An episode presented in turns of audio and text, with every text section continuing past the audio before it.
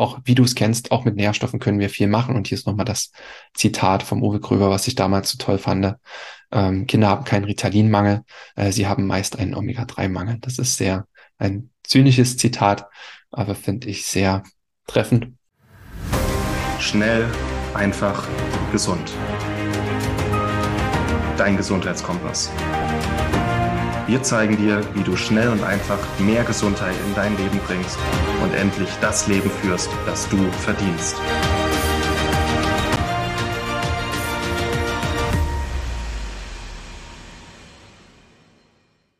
Hallo und herzlich willkommen zu einer neuen Schnell, einfach, gesund Episode. Und schön, dass du wieder eingeschaltet hast. Schön, dass du dabei bist. Ich habe etwas ganz Besonderes für dich oder wir haben etwas ganz Besonderes für dich. Und zwar haben wir uns gedacht, ähm, da die eine der letzten Episoden dazu sehr gut ankam, noch mehr Inhalte aus unserem, unserer Weiterbildung zum Nähr- und Vitalstoffcoach hier kostenlos zur Verfügung zu stellen. Das ist ein kleiner Ausschnitt, ähm, der jetzt hier folgt. Das ist nur eines von mittlerweile über 120 Videos rund um Nährstoffe, rund um Coaching mit Nährstoffen, rund um verschiedene Indikationen, die wir auch mit Nährstoffen behandeln können.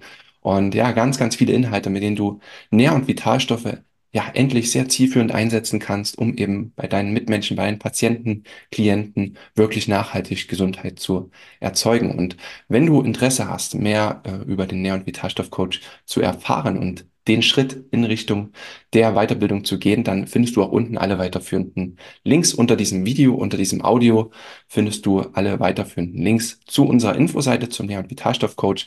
Dort kannst du auch ein ja, kostenlosen, kostenloses 15-minütiges Beratungsgespräch bei uns buchen, äh, welches dann auch sehr, sehr vertraut ist und du kannst uns einfach alle Fragen ganz offen stellen, ganz unverbindlich und dann deine Entscheidung treffen, Nähr- und Vitalstoffcoach zu werden.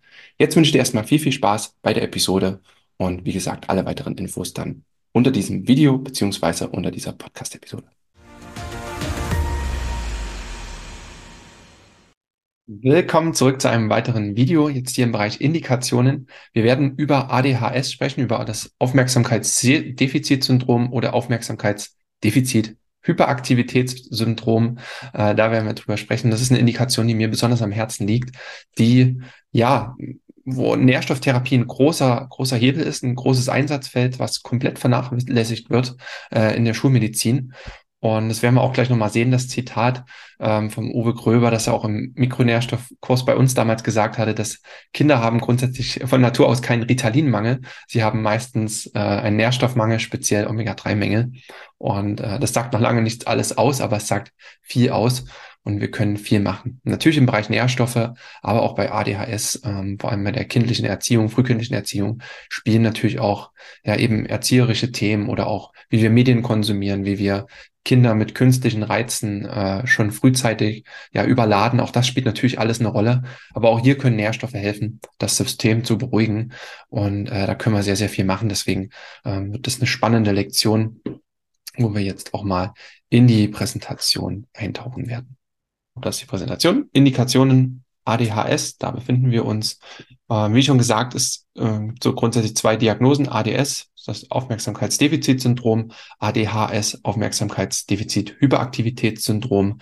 Äh, das zweite wird immer noch mal ja, charakterisiert, wenn äh, zu ähm, diesem Aufmerksamkeitsdefizit eben noch eine motorische Unruhe dazukommt und eben auch ein übermäßiger Bewegungsdrang, halt wirklich nicht ruhig sitzen zu können. Und wer Kinder schon mal mit äh, wenn man diesen Sym Syndrom erlebt hat, der weiß äh, genau, wovon wir hier sprechen. Das ist schon wirklich sehr intensiver Bewegungsdrang, äh, sehr kurze Aufmerksamkeitsspannen und sehr, sehr schwierig auch, ähm, die Impulse zu kontrollieren ähm, und eben auch das Kind, sage ich mal, äh, die, die Neurochemie, die Hirnchemie da auch wieder runterzufahren. Ne? Das ist schon sehr intensiv. Es betrifft ungefähr fünf bis zwanzig Prozent der Schulkinder. Äh, die Zahlen steigen auch Schritt für Schritt. Auch das sagt, dass nicht alles immer nur genetisch sein kann, sondern tatsächlich auch ähm, erzieherisch und wie wir eben leben heutzutage, dass das auch einen großen ähm, Einfluss hat. Und äh, die Diagnose wird gestellt, das ist Leitsymptom, ist so ein unaufmerksames und impulsives Verhalten über einen Zeitraum von länger als äh, sechs Monaten, wird ja zum Teil im Kindergartenalter schon diagnostiziert, aber dann auch immer häufiger dann im Schulalter, wenn es auch darum geht, halt wirklich auch ruhig zu sitzen äh, wie man es eben kennt von der Schulbank. Und dann wird es eben häufig dann auch diagnostiziert und über den Lehrer dann auch äh, nach Hause zu den Eltern gegeben und dann eben auch äh, der Arzt aufgesucht, wo dann eben so eine Diagnose auch getroffen wird.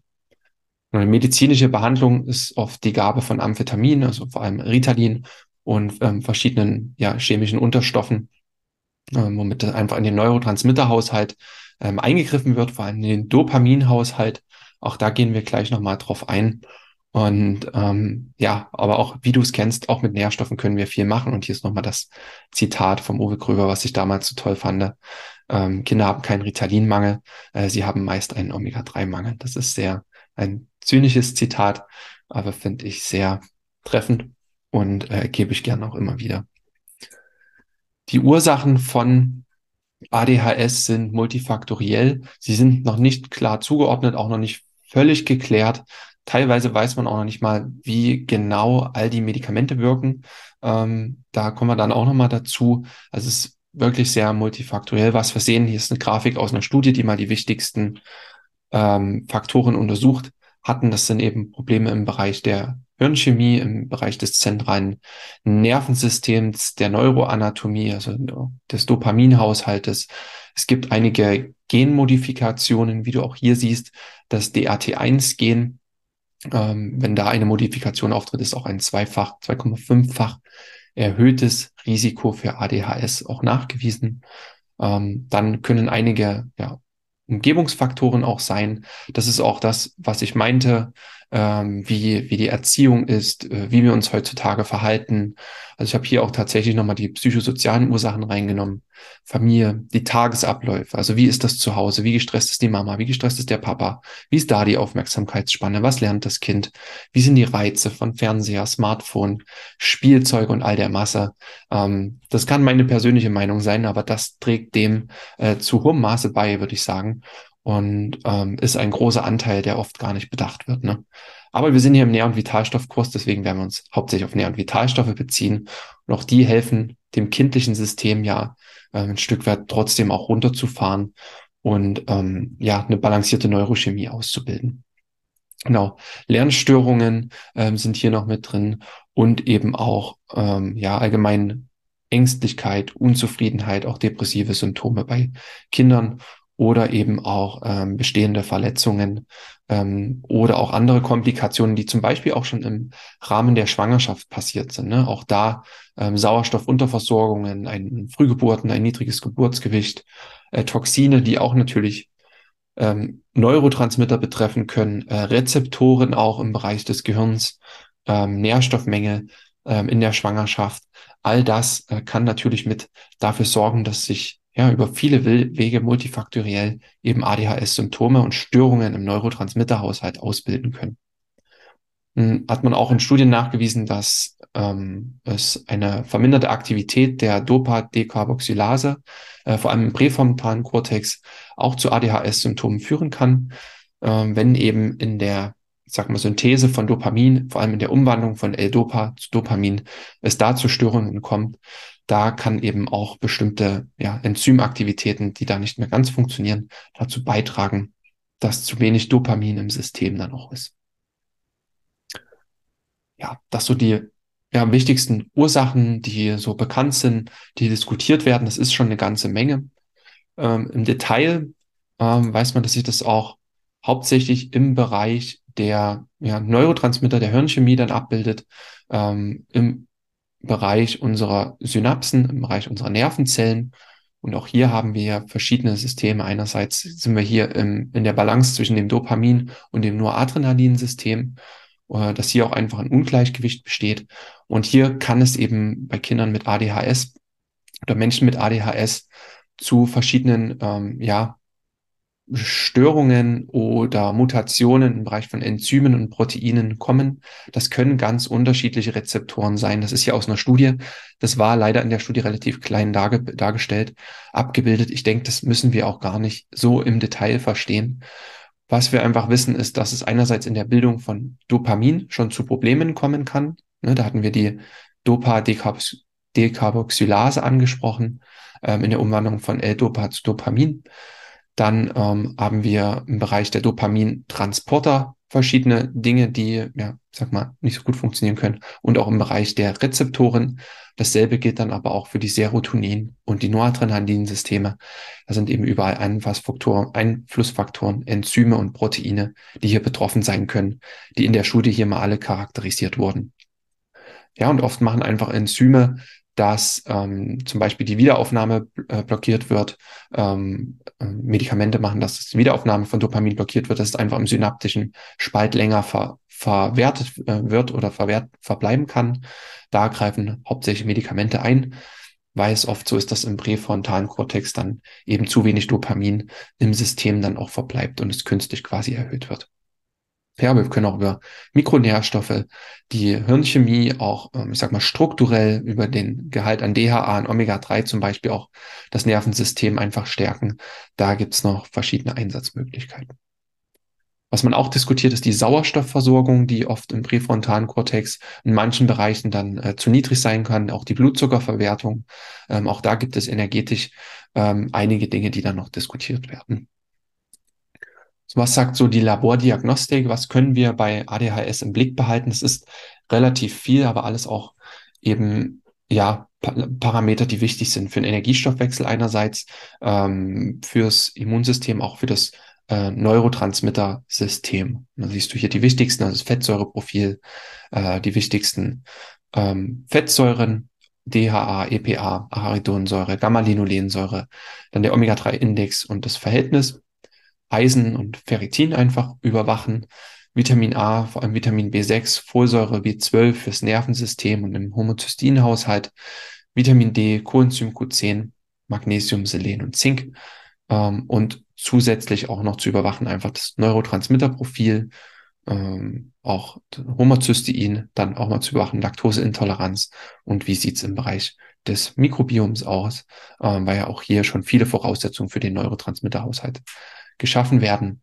Ähm, das ist einfach eine äh, ja, Palette an Werten, die genommen werden kann und überwacht werden kann. So, so ein Nährstoffprotokoll, wie kann das aussehen? Ähm, natürlich in Abhängigkeit von ähm, den Blutwerten, die dann genommen wurden. Ansonsten sind grundsätzlich eben Empfehlungen ähm, oft auch umgerechnet in ähm, Kilogramm pro äh, Körpergewicht, vor allem dann auch bei Kindern. Das müsste dann immer noch sehr anpassen. Deswegen sind die Spannweiten auch relativ breit. Magnesium 200 bis 1000 Milligramm. Hier auch die Umrechnung 6 Milligramm ungefähr Kilogramm Körpergewicht. Ähm, das ist dann der Richtwert, der oft auch angegeben wird für Kindern. Bei Omega-3 kennen wir das ja ähnlich, äh, 0,15 Milliliter ähm, pro Kilogramm Körpergewicht, äh, um das auch im Blick zu halten. Ansonsten kann auch mal zeitweise eine Gabe von mehr Omega-3 äh, nötig und möglich sein, in der Abstimmung eben mit dem Profil. Gamma-Linolensäure 100 bis 500 Milligramm, Zink 10 bis 25 Milligramm, ähm, da auch äh, sorgsam äh, anarbeiten, dann lieber erstmal mit niedrigeren Dosierungen beim Kind beginnen. Eisen dann auch ähnlich, das Ferritin im Blick behalten.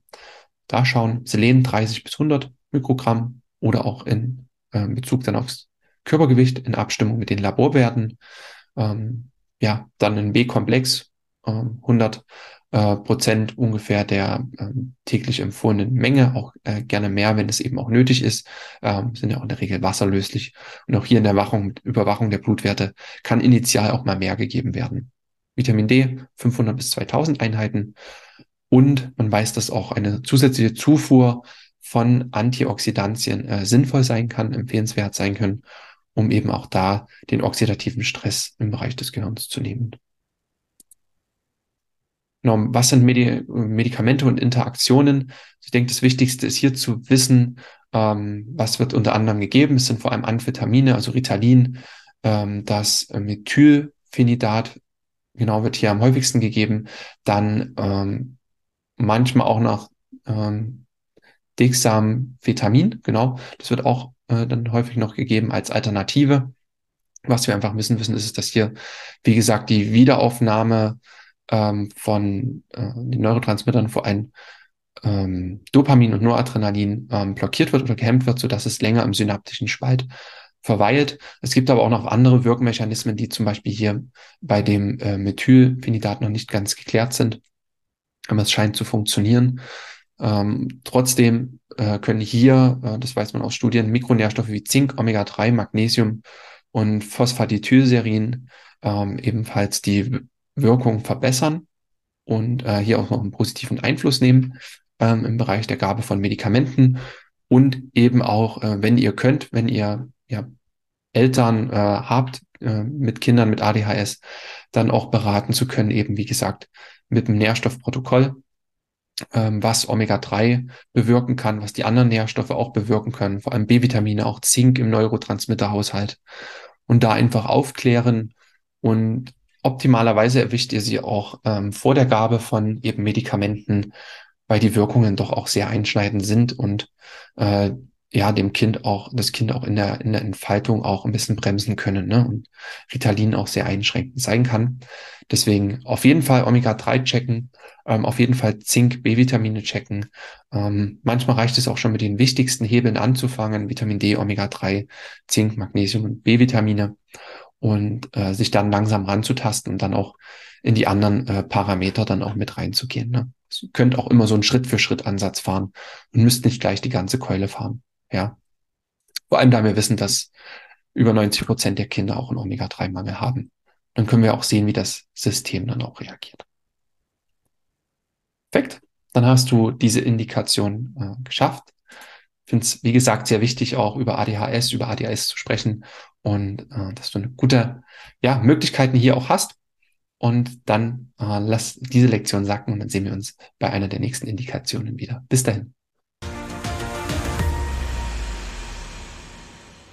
Schön, dass du bis zum Ende mit dabei geblieben bist und ich hoffe, dir hat die Episode gefallen und du hast dir viel Mehrwert gewinnen können. Und wenn dich jetzt auch die Ausbildung, die Weiterbildung zum Nähr- und Vitalstoffcoach interessiert und du dazu mehr erfahren möchtest, mehr entdecken möchtest, dann schau unten bitte unbedingt in die Video- oder in die Podcast-Beschreibung. Dort findest du den Link zu unserer Infoseite zum Nähr- und Vitalstoffcoach und kannst dann schon den nächsten Schritt in Richtung deiner Ausbildung, deiner Weiterbildung gehen.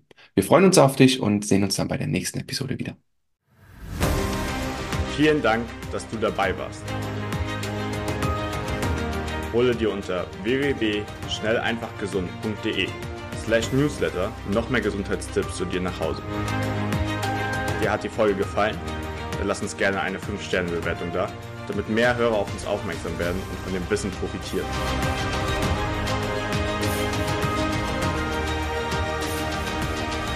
Wir wünschen dir eine gesunde Woche. Dein SEG-Team.